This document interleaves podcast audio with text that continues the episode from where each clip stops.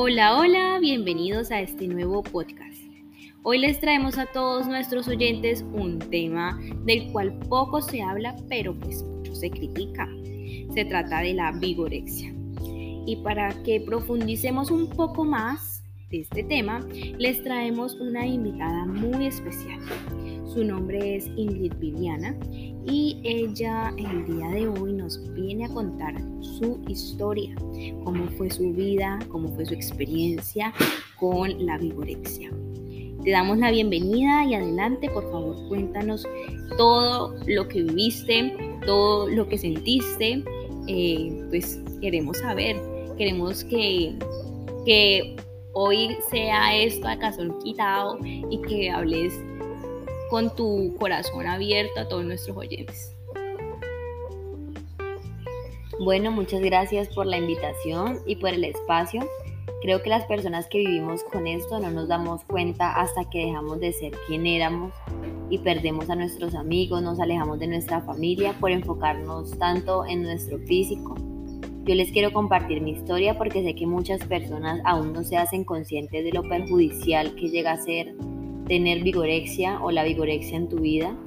Eh, la vigorexia es un trastorno mental, es una obsesión que vemos un defecto en nuestro físico. Era horrible verme en un espejo que aunque pasaba más de tres horas en un gimnasio y comía muy poco, seguía viéndome con gordo. En realidad no me gustaba verme en el espejo, no me aceptaba. Luego pasé a hacer cinco horas metida en el gimnasio, me inyectaba esteroides y anabólicos para tener energía y perder pues tener las piernas de mis sueños. Y aunque la gente, mi familia, mis amigos o las personas más cercanas notaron un cambio en mi físico, yo me seguía viendo igual. Me seguía viendo con mis piernas pequeñas y delgadas y con mis brazos delgados. Sí, fíjate que este trastorno es muy usual en las personas que hacen fisiculturismo eh, esas personas que se mantienen en, metidas, enclaustradas en un gimnasio tantas horas, pero mira que yo he investigado y se estima que en España esto afecta a uno de cada 2.000 hombres. O sea, siempre afecta más como que a los hombres que a las mujeres. Mm, pues la mayoría son competidores de, lo que te menciono ahorita, el fisiculturismo. Cuéntame tú como mujer, cómo te sentiste. Eh, no sé, es algo, es algo que, que no es tan usual pues en las mujeres.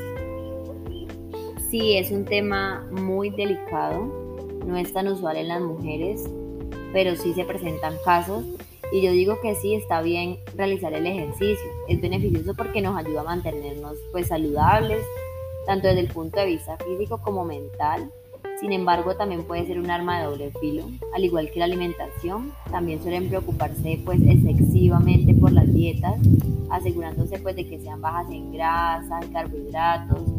De hecho, muchos recurren al consumo de sustancias anabolizantes para potenciar pues el crecimiento del músculo y con las consecuencias negativas que esto puede acarrear, pues ellos no son como conscientes de eso.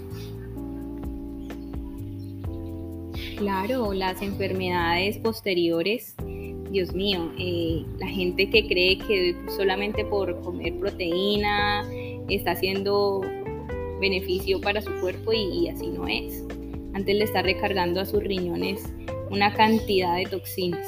Pero bueno, Vivi, por favor cuéntame tú qué síntomas sentiste o cómo descubriste que tú padecías este trastorno. Bueno, al principio yo sentía distorsión de la imagen corporal. El vigoréxico, por muy musculado que esté, siempre se ve demasiado débil o delgado y así me veía yo.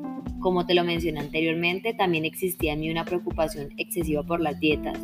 Solía hacer dietas hiperproteicas con el fin de aumentar la masa muscular y en muchas ocasiones recurría pues a los anabolizantes. También, como te conté, la necesidad compulsiva pues, de hacer ejercicio, dedicarle casi todo el tiempo al deporte, dejando al lado otras actividades y otras preocupaciones con el fin de ganar músculo, de verme bien. Mira que esto se me hace como una anorexia inversa. La verdad es que es preocupante.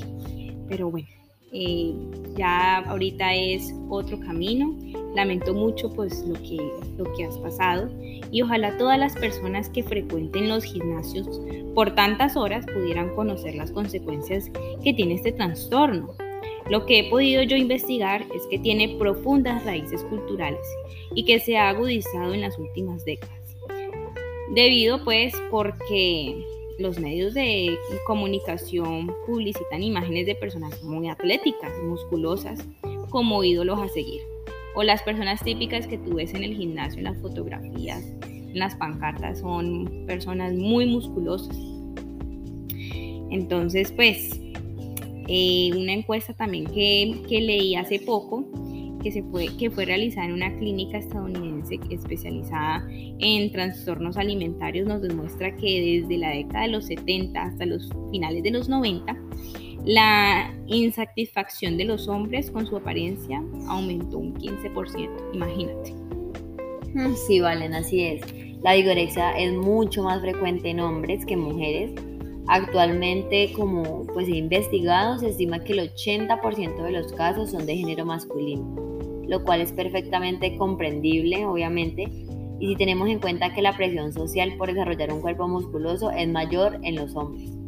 Sin embargo, todo no se reduce a un cambio en el paradigma de belleza a nivel social, pero aún así nos damos cuenta a tiempo, si nos damos cuenta a tiempo podemos trabajar nuestra salud mental y con difundir esto podemos hacer consciente a muchas personas que todo en exceso es malo y que si necesitan ayuda recurran a ella a tiempo.